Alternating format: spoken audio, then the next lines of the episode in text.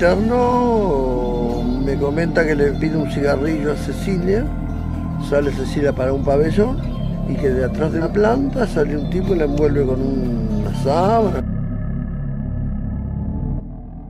Hola a todos, ¿cómo están? Perdón mi ausencia después de tanto tiempo, es que estoy ocupado, habrán visto que estoy conduciendo un programa que se llama La Zona Oscura en PIC, se transmite por Twitch todos los martes a las 22 horas, estuve subiendo los programas al canal, si no lo vieron les voy a dejar aquí debajo la lista de reproducción para que lo puedan ver, es muy interesante sobre casos, sobre cosas paranormales, exorcistas, alienígenas, hay de todo. El día de hoy vamos a hablar de un caso, un caso que a mí personalmente me interesó mucho, Mucha gente me estuvo pidiendo casos argentinos. Ya hemos tocado acá en este canal el caso de Petiso Orejudo, hemos tocado el caso de las hermanas satánicas de Saavedra, hemos tocado el caso de eh, Barreda, el dentista, y me parece que es hora de tocar un caso de desaparición. Algo que sucedió en los años 80 y que tiene que ver con una psiquiatra que trabajaba en un lugar, un lugar muy sospechoso que actualmente sigue abierto. Yo un par de veces quise ir a este lugar para hacer una exploración urbana, pero me di cuenta que era muy, muy riesgoso entrar al lugar. Ya se van a enterar por qué. El lugar en sí se llama Open Door. Es una colonia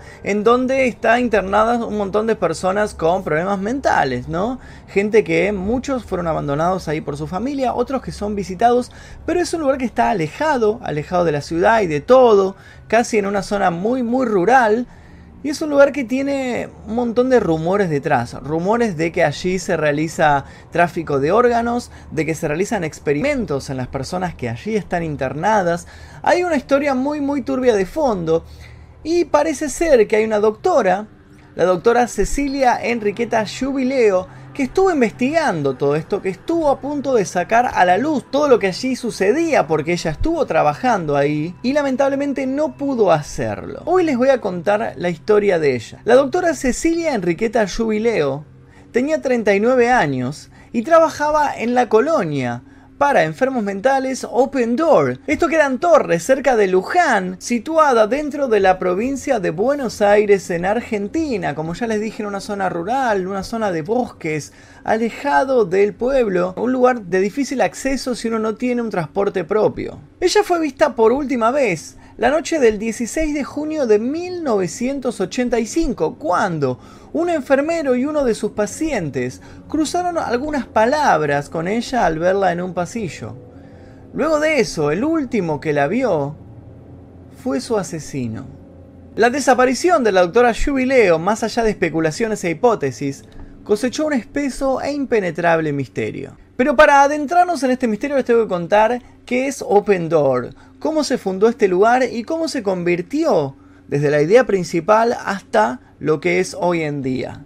A comienzos del siglo XX, el doctor Domingo Cabret tuvo un sueño, un sueño que tenía mucho que ver con la Argentina de esos años, una época en la que se soñaba con edificios que se erigían enormes en una ciudad que estaba en pleno crecimiento, una muy buena situación económica del país que acompañaba este desarrollo, nuevas instituciones, empresas, fábricas que se abrían día a día, la gente tenía prosperidad. Y en medio de esa prosperidad este doctor soñó con crear un lugar en donde se atendiera a enfermos mentales y se los curara, porque hasta ese momento todas las personas con trastornos psiquiátricos eran internadas en hospitales públicos comunes y corrientes y no recibían la atención adecuada. Los médicos no habían tenido la educación necesaria, no tenían los conocimientos para tratar a esta gente y para curar sus males. Entonces, Domingo Cabret decidió abrir un hospital que se especializara en estos problemas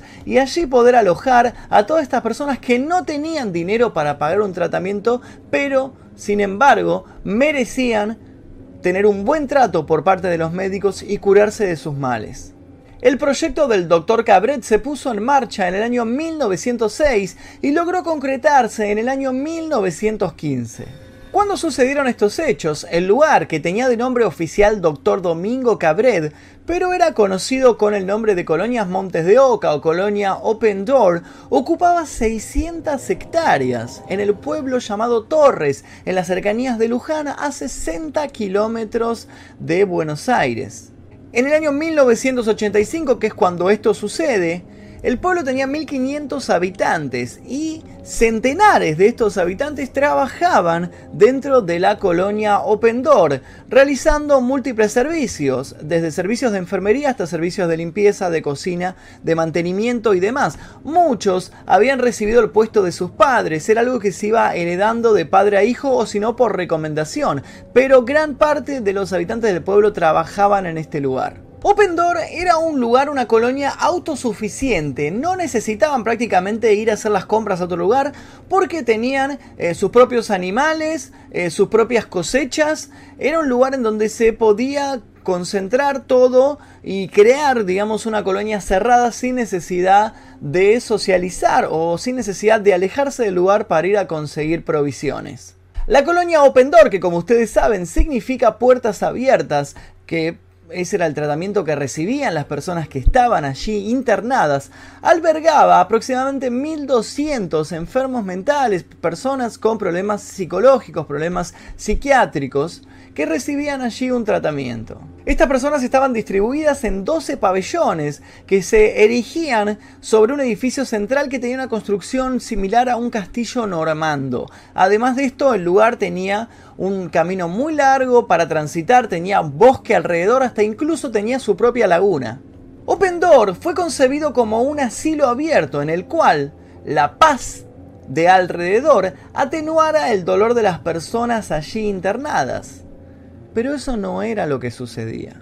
Open Door era una sucursal del infierno. La doctora Cecilia Jubileo había nacido en el año 1946, había estudiado medicina en la Universidad de Córdoba y en los años 60 había participado de múltiples marchas porque ella era partidaria de la izquierda, entonces participaba en huelgas, en protestas y demás. Incluso en el año 1969 había participado del famoso Cordobazo, una protestas de estudiantes que habían copado las calles de las universidades de Córdoba. Fue entre todo este movimiento que Cecilia conoció a un hombre llamado Pablo Chabrol.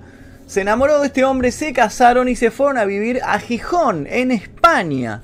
Allí Cecilia intentó revalidar su título, pero los intentos duraron muy poco, como también el matrimonio, tan solo duraron un año casados y ella regresó hacia Argentina. Ya separada y sin, sin ideas de volver a formar una nueva pareja, la doctora se concentró en sus estudios y fue así como en el año 1973 recibió el diploma, se recibió finalmente de médica en la Universidad de Córdoba. Residió un tiempo en el pueblo de Campana, donde trabajó en una clínica metalúrgica, pero en el año 1974 recibió un puesto en este asilo llamado Open Door y se quedó a vivir en el pueblito de Luján, que quedaba relativamente cerca de este manicomio. Alquiló una casa en la calle Humberto Primo y también un consultorio en el pueblo de Torres. Aquí una placa metálica puesta en el frente de este consultorio rezaba doctora Cecilia Jubileo Médica Clínica. Ella vivía sola y en muy poco tiempo se hizo muy querida por la gente del pueblo, que iba a hacerle sus consultas y no siempre tenían dinero para pagarle, pero sin embargo ella los atendía igual. Además de eso, trabajaba en Open Door, donde todo el tiempo lidiaba con el dolor de las personas allí internadas. Y en su tiempo libre se dedicaba al estudio del mal de Chagas, que tal vez se supone que estaba preparando algún doctorado, alguna, eh, alguna investigación especial de parte de ella.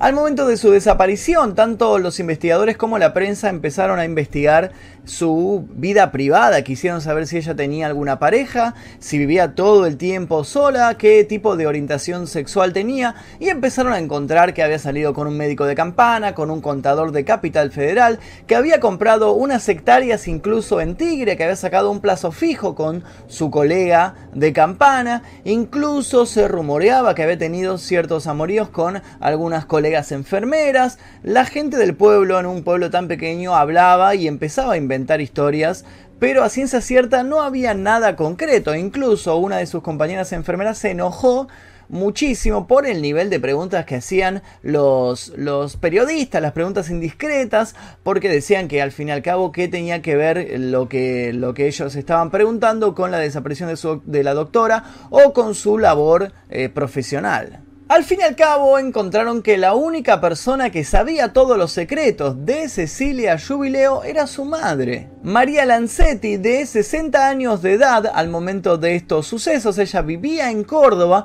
y la doctora le escribía eh, muchísimas cartas todo el tiempo, constantemente le enviaba correspondencia a su madre contándole de su vida, de sus experiencias, de su labor y demás. Un semanario, cuando todo esto sucedió, publicó algunas de estas cartas, se hizo con esta correspondencia y en ella se podía leer frases como quiero tener un hijo, formar un hogar, esperar a mi marido cuando llega del trabajo, quiero y no puedo, no sé qué me pasa, no aguanto, siento que me despedazo. Todo este tipo de cuestiones levantaron un montón de dudas sobre la vida privada de pero como ya les dije, nada de esto pudo verse en concreto, nada pudo comprobarse, no había ninguna, ninguna prueba concreta de nada de si ella había tenido algún tipo de pareja estable o qué había sucedido con las diferentes relaciones que había establecido durante su estancia en este pueblito de Luján y su trabajo en el pueblo de Torres en el Open Door. La cuestión es que la doctora Cecilia Jubileo estaba de guardia la noche del 16 de junio de 1985 junto con dos colegas había llegado a la colonia de Torres manejando su Renault 6 blanco. Había firmado su ficha de entrada a las 21.36. El clima estaba horrible, era frío y húmedo y a la noche había bajado una espesa niebla que todo lo cubría. Generalmente los médicos de guardia permanecían en una pequeña casilla que habían construido al lado de este enorme edificio, de este enorme emplazamiento, casi un castillo como les dije, y ellos generalmente estaban ahí realizando labores de escritorio, redactando algunos informes, llenando planillas y demás, hasta que alguno de los pacientes requería de su presencia. Aquella noche la doctora había tratado a un paciente que tenía bronquitis y fiebre alta y luego había llenado el papeleo de una familia que había venido a retirar el cuerpo de una persona, de una mujer familiar que había fallecido en el Open Door. A las 0.15 de esa noche, ya era el lunes 17, un enfermero se cruzó con la doctora Jubileo.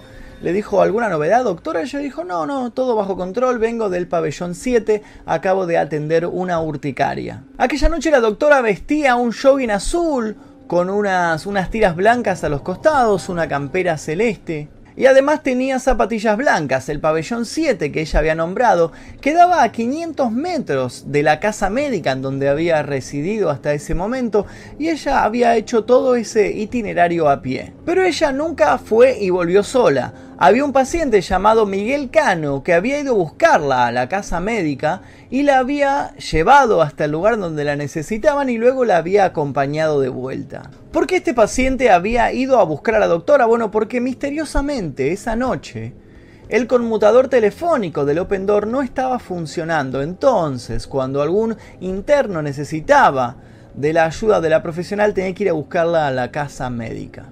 Háganse la idea de que esta noche era muy oscura, como ya les dije, había una niebla que todo lo cubría. Y la única luz que existía eran las luces de mercurio que estaban dispuestas a lo largo del pasillo que unía la casa médica con la entrada principal del Open Door.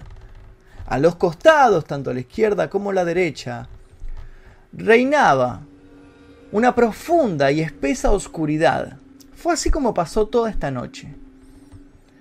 Amaneció era la mañana del 17.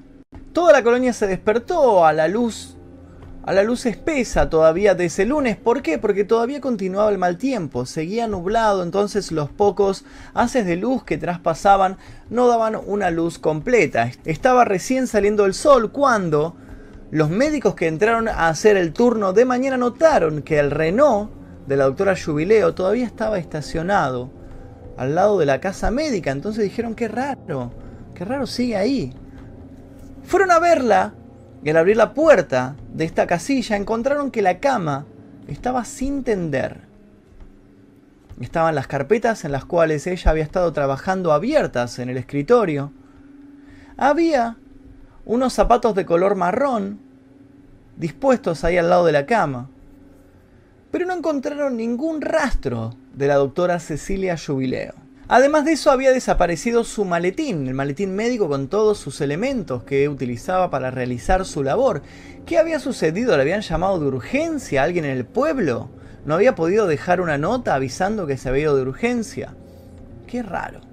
¿Alguien había entrado a visitarla? ¿Alguien había requerido de su presencia?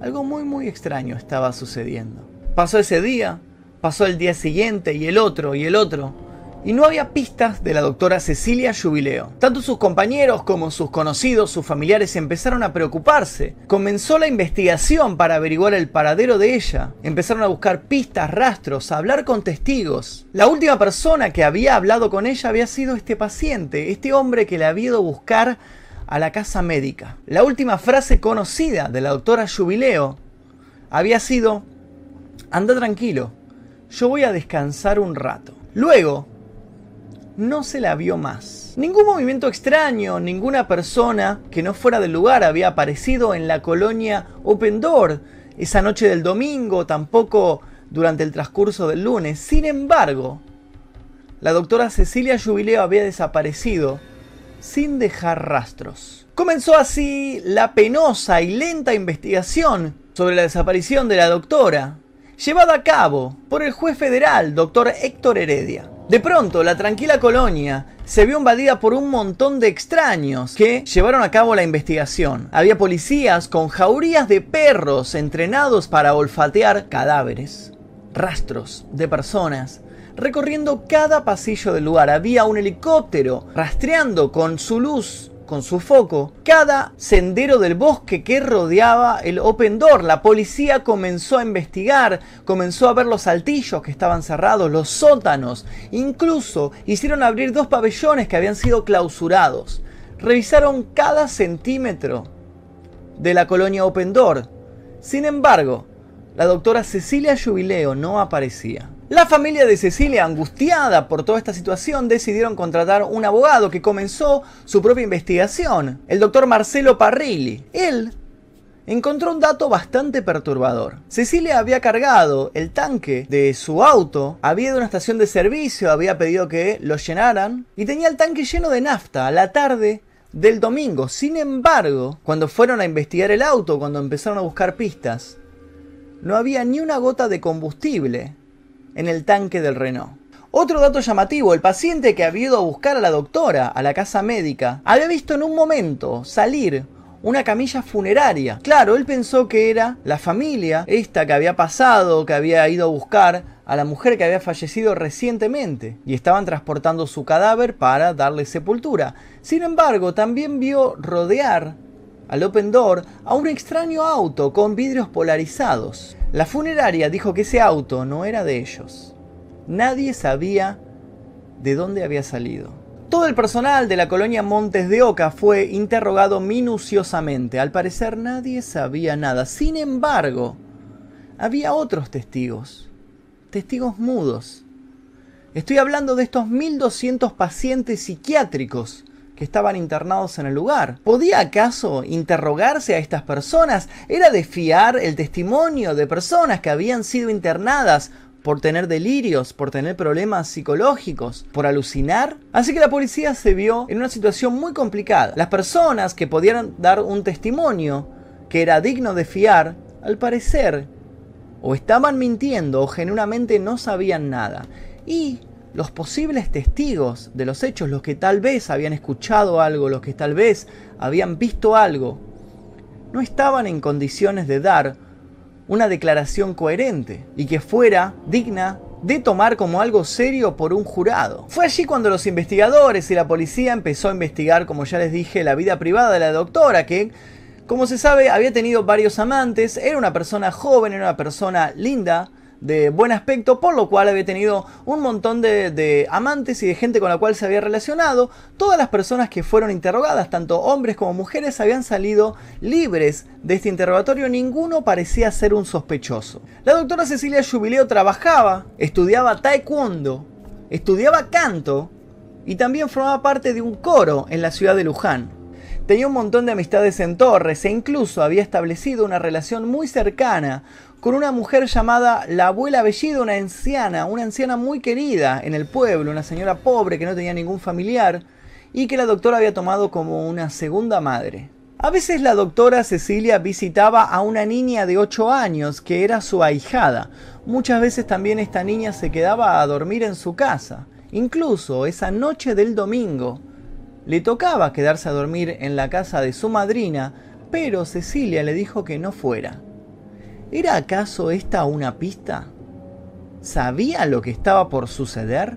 Fue allí cuando se empezaron a barajar un montón de hipótesis. Una de ellas hablaba de que el pasado tormentoso del país había afectado directamente a la vida de Cecilia.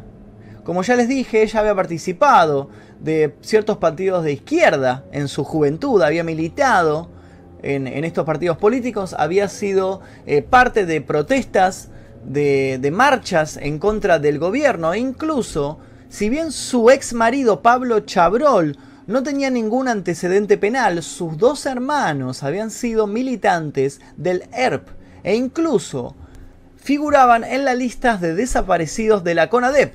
Además de eso, el padre de estos dos jóvenes, o sea, el suegro, el ex suegro de Cecilia, había sido detenido por estar investigando por su propia cuenta sobre la desaparición de sus hijos. Pero la supuesta conexión política no logró avanzar porque no se encontró ningún punto influyente o importante que relacionara todos estos movimientos con la desaparición de Cecilia. Se habló de otras hipótesis, también se dijo que había sido secuestrada para pedir un rescate pero sin embargo se allanó su, casa en la calle Humberto Primo y se encontró dentro de una lata escondidos sus ahorros. Había 3 mil dólares.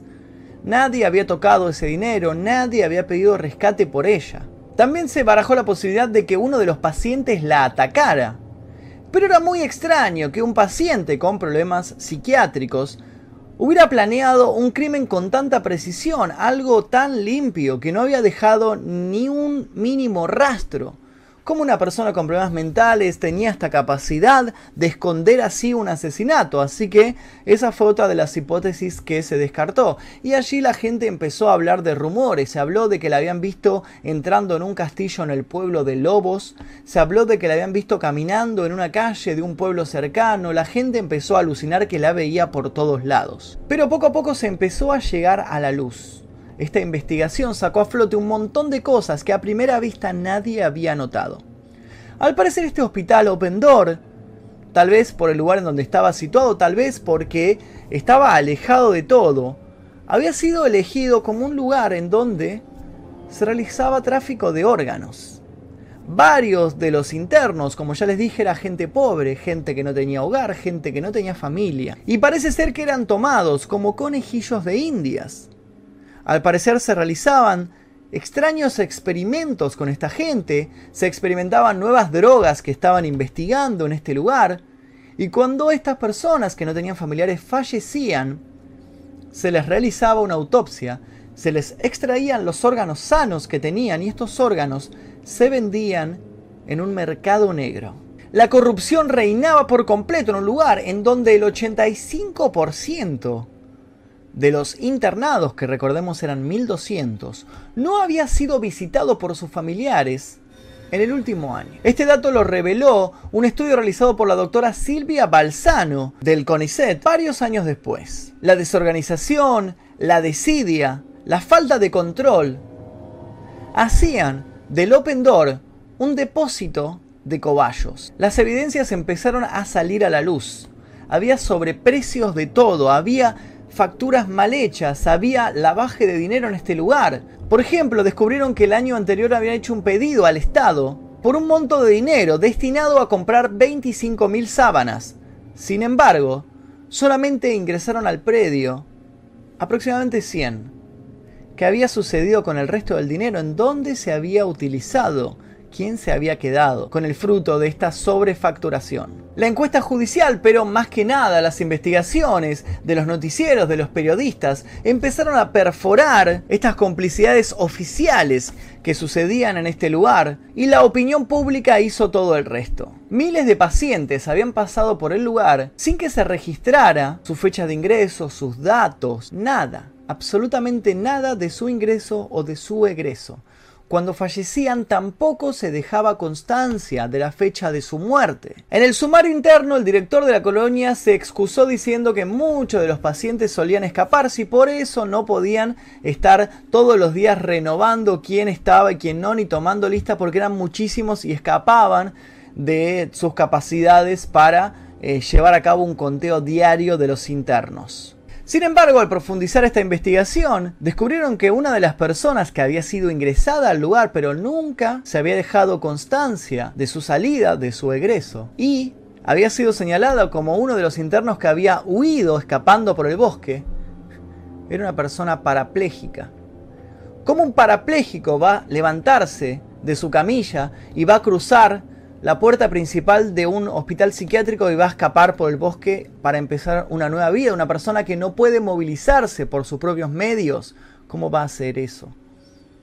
Y así como esta persona se empezaron a encontrar un montón de nombres e irregularidades. Muchas preguntas comenzaron a flotar. ¿Por qué era tan alta la tasa de mortalidad en este hospital? ¿Se realizaban acaso en el Open Door extracciones de córneas? ¿Acaso se traficaba con plasma que en esa época se vendía a 60 dólares el litro? ¿Eran acaso los 1200 internos del Open Door donantes involuntarios? ¿Se vendían acaso riñones hígados, córneas de pacientes que aún seguían con vida pero nadie reclamaba por ellos. La prensa comenzó a señalar un extraño paralelismo de este lugar con otro, otro hospital en donde se realizaban este tipo de cuestiones, este tipo de tráfico, este tipo de experimentos. Compararon los experimentos del Open Door con los experimentos realizados en Auschwitz por el doctor Mengele durante el nazismo en la Segunda Guerra Mundial. Todos estos datos empezaron hacer una extraña conexión con la desaparición de la doctora Jubileo. Habían hurgado hasta más no poder en su vida privada y no habían encontrado absolutamente nada. Es entonces cuando empezaron a deducir que lo que tal vez le había sucedido a Cecilia era que había metido las narices en donde no le correspondía. Había descubierto algo muy turbio en este lugar y tal vez estaba a punto de llevarlo a la luz, tal vez estaba a punto de denunciarlo y alguien quería callarla. Se abrió un sumario contra todas estas irregularidades que sucedían en el Open Door.